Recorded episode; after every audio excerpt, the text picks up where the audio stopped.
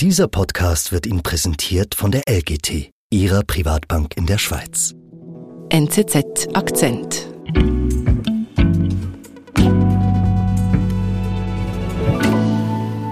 Giorgio, du hast mir für diesen Podcast einen Polizeieinsatz angekündigt. Also du erzählst mir davon.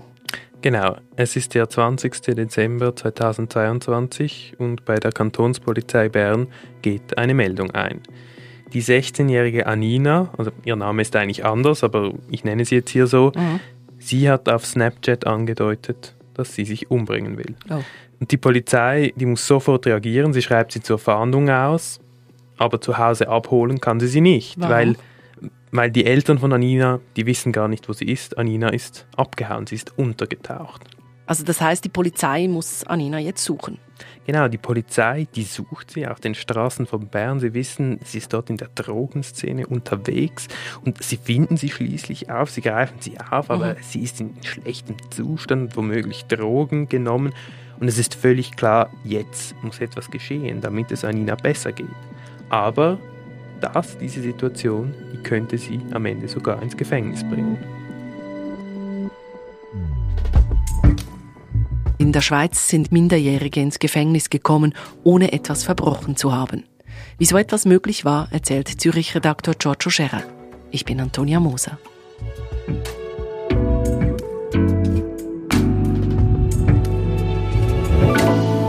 Ja, Giorgio, jetzt will ich schon wissen, wie ist so etwas möglich? Ja, das kann man eben am Beispiel von Anina recht gut erzählen. Man muss wissen, alles, was wir über ihre Geschichte wissen, das wissen wir aus einem Gerichtsfall, also okay. also aus den Gerichtsakten. Mhm. Und aber um zu verstehen, was passiert ist, müssen wir eigentlich ganz von vorne anfangen. Machen wir. Eben Anina, wie gesagt, nicht ihr echter Name, sie kommt aus dem Kanton Bern, aus einem ländlichen, idyllischen Dorf dort, okay. wächst dort auf. Sie ist 2006 geboren. Wie genau ihre Jugend abläuft, das wissen wir nicht. Wir wissen aber, dass sie irgendwann große Probleme zu haben beginnt mit ihren Eltern mhm. und dass sie im Sommer 2022 eine Lehre beginnt. Mhm. Sie hat aber von Anfang an Probleme, also sie hält sich nicht an Termine, sie hält sich nicht an Abmachungen, sie hört auch auf, Sport zu treiben, also viele Alarmzeichen. Mhm. Sie zieht sich auch von den Eltern zurück und irgendwann, ja, haut sie auch immer wieder von zu Hause ab. Okay. Die Eltern merken, die Tochter konsumiert und zwar Cannabis und auch Kokain, also wirklich ernste Zeichen. Sie wird in der Berner Drogenszene wiederholt aufgegriffen. Es geht ihr auch nicht gut psychisch, sie mhm. hat Angstzustände, zeigt eben selbstverletzendes Verhalten. Ja, also es ist wirklich krass. Mhm. Genau. Also das sind ja doch massive Probleme für eine so junge Person. Weiß man, warum es ihr so schlecht geht? Man weiß es nicht genau, warum es ihr so schlecht geht. Man weiß, ihre Eltern haben viel versucht, auch versucht, sie bei einer anderen Familie unterzubringen. Also mhm. die sind eigentlich, die scheinen engagiert zu sein. Aber es geht nicht, es klappt nicht. Sie haut immer wieder ab, eben verkehrt vielleicht auch mit den falschen Leuten und irgendwann bricht sie sogar ihre Lehre ab, okay. ihre Berufslehre. Und die Eltern, die sehen irgendwann einfach keinen Ausweg mehr. Am 28. November 2022 machen sie eine Gefährdungsmeldung bei der KESB. Die KESB, das ist die Kinder- und Erwachsenenschutzbehörde in der Schweiz. Genau, das ist die Behörde, die sich darum kümmern muss, wenn es einem Kind schlecht geht oder auch einem Erwachsenen, der nicht mehr mündig ist. Mhm. Ähm, die ist für Situationen da, wenn die Eltern nicht mehr wissen, wie es weitergehen soll, wenn es vielleicht gar keine Familie mehr gibt, äh, okay. die sich kümmern kann oder wenn Kinder vernachlässigt werden, Gewalt erfahren. Mhm. Es ist eine Behörde, die, die muss sehr harte, schwierige Entscheide treffen, Entscheide, die eigentlich niemand treffen will, aber jemand äh, treffen muss. Also zum, zum, Beispiel, dass Kinder nicht mehr zu Hause sein können. Genau, zum Beispiel, dass sie nicht mehr bei ihrer Familie sein können oder dass sie in ein Heim müssen, dass die Kinder vielleicht gar nicht wollen. Mhm. Und da gibt es natürlich auch immer wieder Kritik an dieser Behörde, weil sie eben ja halt in das Innerste eingreifen muss einer Familie, wenn eben eine Familie das, das nicht mehr selber schafft. Mhm. Im Falle von Anina jetzt, aber haben die Eltern ja selbst eine Gefährdungs- Meldung gemacht. Was passiert dann? Ja, das heißt eben, dass die KESB, diese Behörde, das abklären muss. Also sie sucht das Gespräch mit Anina, mit den Eltern, mit allen, die quasi in ihrer Erziehung, in ihrem Leben involviert sind. Mhm. Aber das Problem ist eben, Anina ist unkooperativ. Sie, sie meldet sich nicht, die haut ab, sie konsumiert weiter Drogen Und so, aufgrund dieser Abklärung, kommt eben diese CASP Anfang Dezember 22 zum Schluss, ja, das kann so nicht weitergehen. Es braucht eine geschlossene Unterbringung das heißt Anina. Ein, ein Heim oder so. Genau, das heißt in ihrem Fall ein Heim, ein Kinderheim, eben aber einfach ein geschlossenes, also aus dem sie nicht weggehen kann. Man sagt, mhm. die braucht jetzt einen engen Rahmen, damit sie irgendwie wieder zu sich finden, sich stabilisieren kann.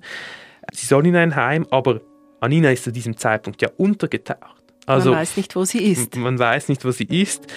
Bis eben am 22. Dezember dieser Hinweis kommt, Suizidgefahr, wo die Polizei sie dann suchen muss mhm. und auch tatsächlich festnimmt. Mhm. Sie findet sie und bringt sie ins Spital und äh, dort eigentlich dort bewahrheiten sich viele Befürchtungen. In ihrem Blut findet man THC, also den, den Stoff aus, aus Cannabis, man mhm. findet Kokain, auch Spuren von Methadon im Blut, also okay. also ein, ein richtiger Drogencocktail. Mhm.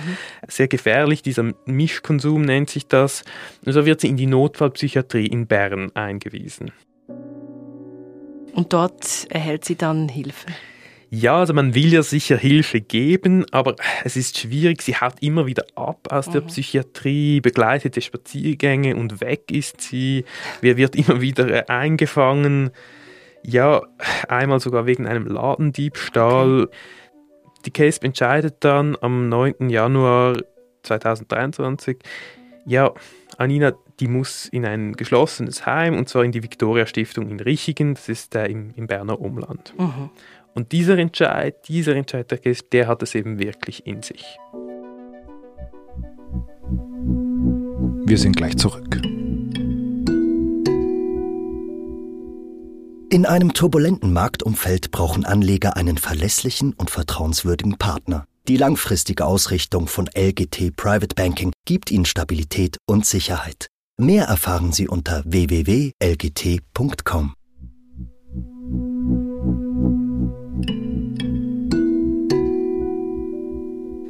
Also Giorgio, wir haben es gehört, Anina soll jetzt definitiv in ein geschlossenes Heim, weil sie das ja doch scheinbar dringend braucht. Aber du hast gesagt, dieser Entscheid, dass sie dorthin kommt, der hat es in sich. Was meinst du damit? Eben in diesem Entscheid steht, sie muss in ein geschlossenes Heim, in, eben in diese Victoria-Stiftung. Mhm. Und das Heim nimmt sie auch auf, mhm. also insofern positiv, mhm. er hat Platz, ist nicht immer so. Aber das Heim lässt sich eben eine Notfallklausel offen. Wenn es gar nicht geht mit Anina, mhm. dann will das Heim sie für sieben Tage ins Gefängnis stecken dürfen. Also eine krasse Maßnahme. Was heißt denn das? Wenn es gar nicht geht mit Anina? Ja, also das Heim sagt, das ist eigentlich wirklich nur für untragbare Fälle gedacht, also für Fälle, bei denen äh, ein Kind die Angestellten angegriffen, massiv bedroht hat, vielleicht auch die anderen Kinder irgendwie gefährdet hat. Das ist wirklich, ja, bei gewalttätigen Kindern gedacht, als, als letzte, als allerletzte Maßnahme. Mhm. Aber das Problem ist eben, dass mit diesem Gefängnis, das ist eben nicht immer nur eine Notlösung, weil in der Schweiz ist es tatsächlich schon passiert, dass, dass Kinder schuldlos, also einfach so, nicht weil sie etwas verbrochen haben, sondern einfach so im Gefängnis gelandet sind, weil es eben beispielsweise in einem Heim wie der Victoria Stiftung keinen Platz gab. Oder? Da müssen sie im Gefängnis, werden sie zum Beispiel entlassen, mhm. hauen ab, nachher werden sie wieder gefasst und dann hat es keinen Platz für sie. Und dann landen sie zum Teil für, für mehrere Wochen im Gefängnis. Mhm. Minderjährige unschuldig im Gefängnis. Kein Einzelfall. Es passiert etwa einmal im Monat. Das hat äh, kürzlich eine Recherche des Schweizer Fernsehens gezeigt. 2021 saßen elf minderjährige Personen im Jugendgefängnis Thun.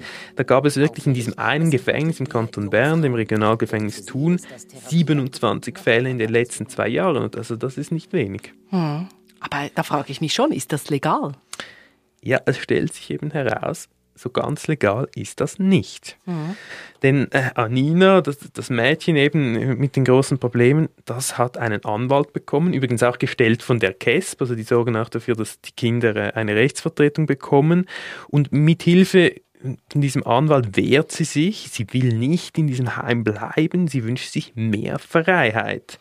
Und vor allem stört sie diese Möglichkeit, dass man sie vielleicht ins Gefängnis stecken kann. Mhm. Sie legt also Beschwerde ein gerichtlich. Mhm. Und kommt sie damit durch? Ja, nein, also sie müsste, sie müsste besser kooperieren, damit sie voll damit durchkommen würde. Das zeigen die Unterlagen. Also das Gericht sagt am Ende, dass das ist das Berner Obergericht, ja, es ist klar, die, die hat Probleme, die, die, will, die will abhauen, sie will sich mit ihren Freunden treffen. Das sieht man auch in der Anstalt. Sie hat weiterhin Kontakt zu diesem Drogenumfeld, mhm. spricht sogar selbst davon, dass sie einen Suchtdruck verspürt. Will weiter Drogen nehmen. Genau, man, man, man merkt sogar einmal, ist sie tatsächlich auch auf Methadon, obwohl sie in diesem Heim ist, da hat ihr heimlich jemand etwas gebracht. Also mhm. sie lügt auch das Personal an, versucht die Leute gegeneinander aufzuteilen, also in einer sehr schwierigen Situation. Also das Gericht sagt, ja, die muss schon in diesem Heim sein sie braucht einen geschlossenen Rahmen. Und dass Anina vielleicht ins Gefängnis gehen könnte, was sagt das Gericht dazu? Da trifft das Gericht eben einen außergewöhnlichen Entscheid. Es okay. sagt, die Behörde, diese GESP, die darf einem Heim nicht einfach einen Blankoscheck geben, dass es ein minderjähriges Kind, wie Janina, einfach jederzeit ins Gefängnis stecken darf. Äh, das geht nicht, eben, es hat ja nichts verbrochen. Ja. Und es ist wirklich auch nicht das einzige Gericht, das einen solchen Entscheid fällt. Also zum Beispiel ein Gericht im Kanton Zürich hat kurz vorher auch entschieden, diese Praxis, die widerspricht wirklich elementarsten Grundrechten des Kindes. Wenn ein Kind nichts verbrochen hat, dann hat es im Gefängnis nichts zu suchen. Wenn das die Gerichte jetzt so klar entschieden haben, was heißt das für Anina? Das heißt, sie muss zwar vorerst im Heim bleiben, anders als übrigens äh, eine Kollegin von ihr, die von einem Zürcher Gericht gleich ganz quasi aus dem Heim befreit wird wegen okay. dieser Klausel. Sie muss bleiben und was danach mit ihr passiert, das wissen wir tatsächlich nicht. Aber was wir wissen ist, das Gericht hat klar gesagt, Anina darf nicht ins Gefängnis kommen und das ist in dem Sinne auch nicht passiert. Mhm, also eine Art Erfolg. Ja, sie hat in diesem doch wichtigen Punkt oder Recht bekommen. Aber die Sache ist halt, das Grundproblem, das hinter Fällen wie diesem steckt, ist damit noch lange nicht gelöst. Was ist denn das Grundproblem? Ja, das Problem ist, wir haben in der Schweiz, äh, wie auch anderswo, wirklich zu wenige Plätze in diesem geschlossenen Heimbereich, zu wenig Plätze auch in den Jugendpsychiatrien. Also die, die psychischen Probleme von Jugendlichen, die haben ja zugenommen mit der Corona-Pandemie. Mhm. Und wohin mit diesen Kindern? Da, da herrscht wirklich eine, eine Verstopfung im System, mhm. vor allem eben für die härtesten Fälle, wie die von Anina, die wirklich enge Betreuung, viel Hilfe brauchen, um wieder auf die Beine zu kommen da wissen die Heime wirklich zum Teil und auch die Käsestellen nicht, wo, wo, sollen wir die hinbringen, wo hat es einen Ort, wo man diesen Leuten wirklich helfen kann. Äh, ich habe auch einen ähnlichen Fall eben aus dem Kanton Zürich recherchiert. Das ist mhm. der bevölkerungsreichste Kanton der Schweiz. Und in diesem ganzen Kanton gibt es nur eine einzige geschlossene äh, Heimstation für Jugendliche und die ist auch noch nur für Jungen, für Mädchen. Für Mädchen gibt es keine, die müssen alle auch nach Bern zum Beispiel okay. oder in Basel gibt es auch noch einen Ort. Und deshalb sind die bestehenden Institutionen eben völlig überlastet.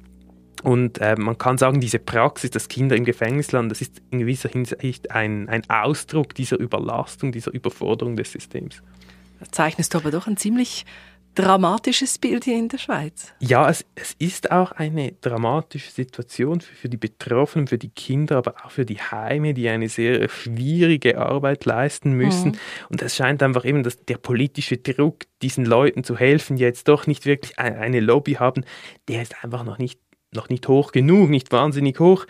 Immerhin kann man aber sagen, dank eben diesen Gerichtsurteilen, von denen wir gesprochen haben, hat eben diese Victoria Stiftung in Bern, aber auch diverse CASP-Stellen haben äh, ihre Praxis geändert. Seit Anfang Jahr gibt es eben diesen Blankoscheck, dass man die Kinder einfach ins Gefängnis weiterleiten darf. Den gibt es nichts mehr, eben dank auch Gerichtsfällen wie dem von Anina. Also sie hat eigentlich nicht nur für sich etwas erreicht, sondern auch für viele andere Kinder, die in ihrer Situation sind.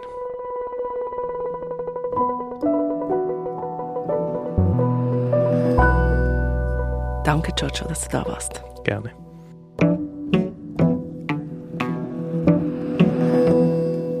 Das war unser Akzent. Produzent dieser Folge war Simon Schaffer.